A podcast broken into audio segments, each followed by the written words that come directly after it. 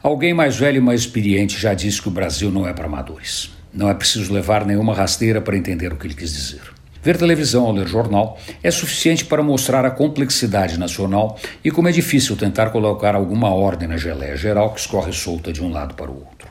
Quando a eleição mais importante das últimas décadas será resolvida não pela escolha do melhor candidato, mas pela eleição do cidadão com menor rejeição, tem alguma coisa profundamente errada. Mas é isso que nós temos.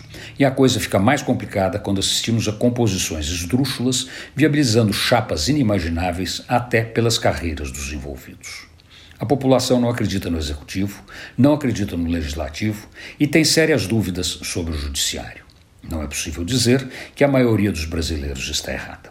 Da mesma forma, quando inimigos declarados dos corruptos entram nos partidos chefiados pelos corruptos, fica muito difícil entender o que está acontecendo.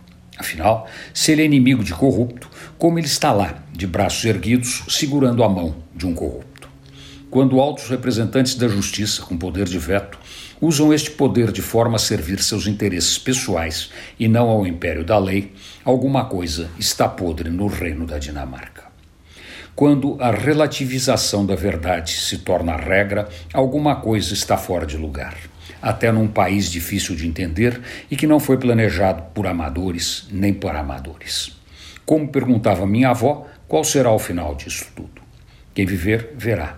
Mas, desde já, o Centrão tem forte chance de ser o sobrevivente, com tudo de complicado que a certeza joga na mesa. Antônio Penteado Mendonça para a Rádio Dourado e crônicasdacidade.com.br.